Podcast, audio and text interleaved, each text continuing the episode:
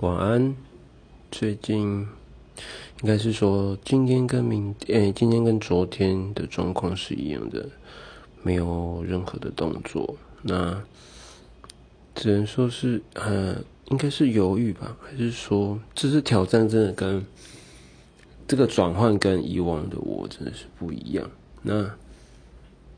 也知道这份工作对于印象是负面的。但我也是还蛮好奇为什么会需要的，但是，变说现在开始怀疑自己，这样不知道到底是对还是错，毕竟面对未来很不确定，然后目前的能力也没办法做一个很好的、